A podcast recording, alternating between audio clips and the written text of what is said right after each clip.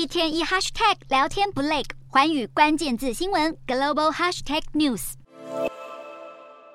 战机升空，准备应战。近期中国解放军不断进行军演，更在二十八号试出二零二三年解放军最新发展方向，向外界展示陆海空三军装备更新换代进展。对外空中加油机运油二零在二零二二年入列后，多次与歼二十、歼十六、歼十 C 等多型战机进行海上方向空中加油训练。而海军方面，解放军除了第三艘航母福建舰在二零二三年进行海试的消息格外引人关注外，零五五型万吨驱逐舰陆续下水与海军版直二零直升机的协同训练，代表这型直升机已经成为导弹驱逐舰舰载机队的组成之一。陆军方面也有最新消息，中国官媒央视不断向外展示解放军最新装备，再再显示中国想借此警告各国不要干涉台湾问题。而美国智库战略与国际研究中心 （CSIS） 则在上周发布一份新报告，根据一系列兵推的结果提出警告：美国如果因为台海冲突而投入战争，可能会在不到一周的时间内耗尽部分武器库存，